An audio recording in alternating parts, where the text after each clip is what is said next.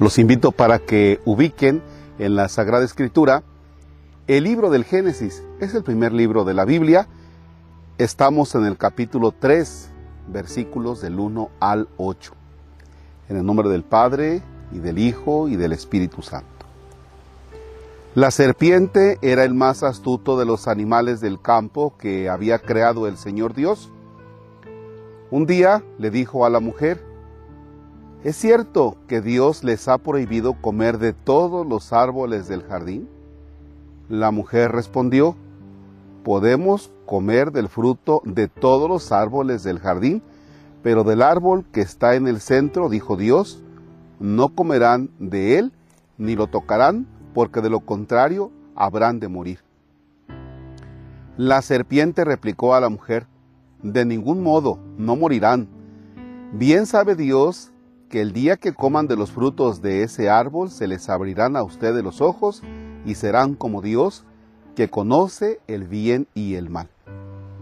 La mujer vio que el árbol era bueno para comer, agradable a la vista y codiciable, además para alcanzar la sabiduría. Tomó pues del fruto, comió y le dio a su marido que estaba junto a ella, el cual también comió. Entonces se les abrieron los ojos a los dos y se dieron cuenta que estaban desnudos. Entrelazaron unas hojas de higuera y se cubrieron con ellas. Oyeron luego los pasos del Señor Dios que paseaba por el jardín a la hora de la brisa y se ocultaron de su vista entre los árboles del jardín. Palabra de Dios. Te alabamos, Señor. Fíjense que en la lectura que escuchamos el miércoles, que está tomada del libro del Génesis, pero en el capítulo 2, nos encontramos con que Dios le dice a Adán y Eva, pueden comer de todos, de todos, fíjense. En la lectura de Génesis 3 está ahora la serpiente que le dice a la mujer, ¿es cierto que Dios les ha prohibido comer de todos los árboles del jardín? O sea, Dios dijo, coman de todos. Y la serpiente le cambia. ¿Es cierto que Dios les prohibió comer de todos? Bueno, el asunto es que la serpiente espera el diálogo. Y entonces el diálogo comienza ahí con Eva. No, pues fíjate que acá, acá, allá. Ahí está el problema. ¿Por qué el problema? Porque el dialogar con el mal nos va a hacer sucumbir. Repito, dialogar con el mal siempre está por ganarnos. Por ejemplo, eh, todo es que abras una ventanita, una pequeña ventanita que por ahí se cuela. Y me voy a ejemplos muy concretos, ¿no? O sea, cuando el esposo tiene el celular en la mano y en la mañana fue a comprar X cosa a una ferretería y le llega un mensaje de la muchacha que estaba despachando en la ferretería y le dice, hola, ¿cómo estás? Y el otro le contesta, ay, no sé quién eres. Ay, perdón, es que me quedé con el teléfono que me dejó usted para lo del material. Perdón, perdón, es que como me pareció usted muy amable, uy, ya estuvo que valió. Eso que comenzó como un diálogo pequeñito, al rato, aguántate porque es una bola, es un broncón que se te vino encima. Y todo comenzó por un mensajito. Cuando los jóvenes están en una fiesta, los jovencillos, y basta que les digan, mira, tómate esto, vaya, esta cerveza, dice sin alcohol. Mm. ¿Es cierto que tus papás no te dejan tomar nada? Fíjese.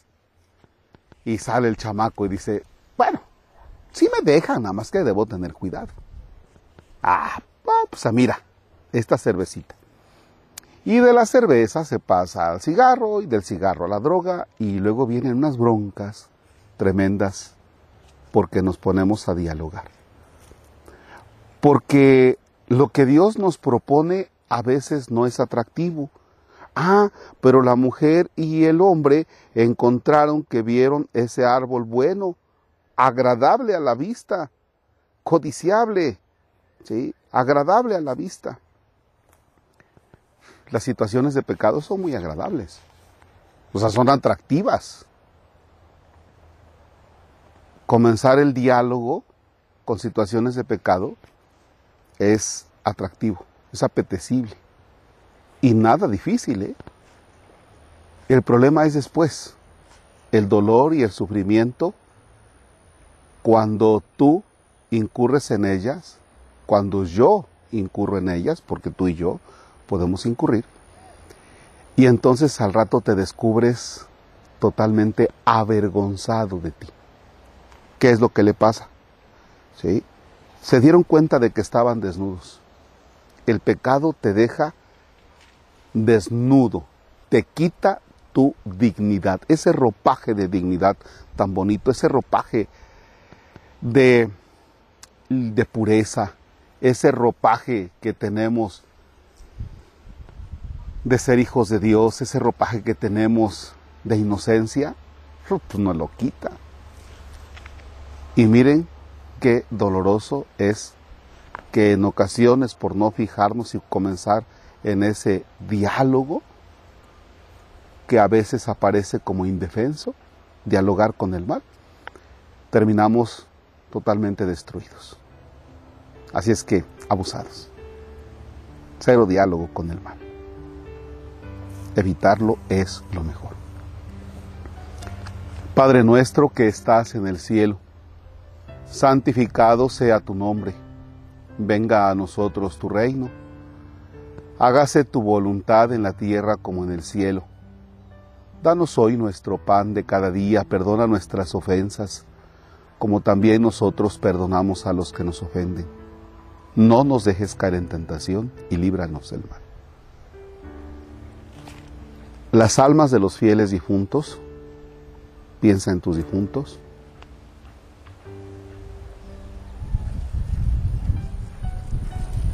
Por la misericordia de Dios descansen en paz, así sea.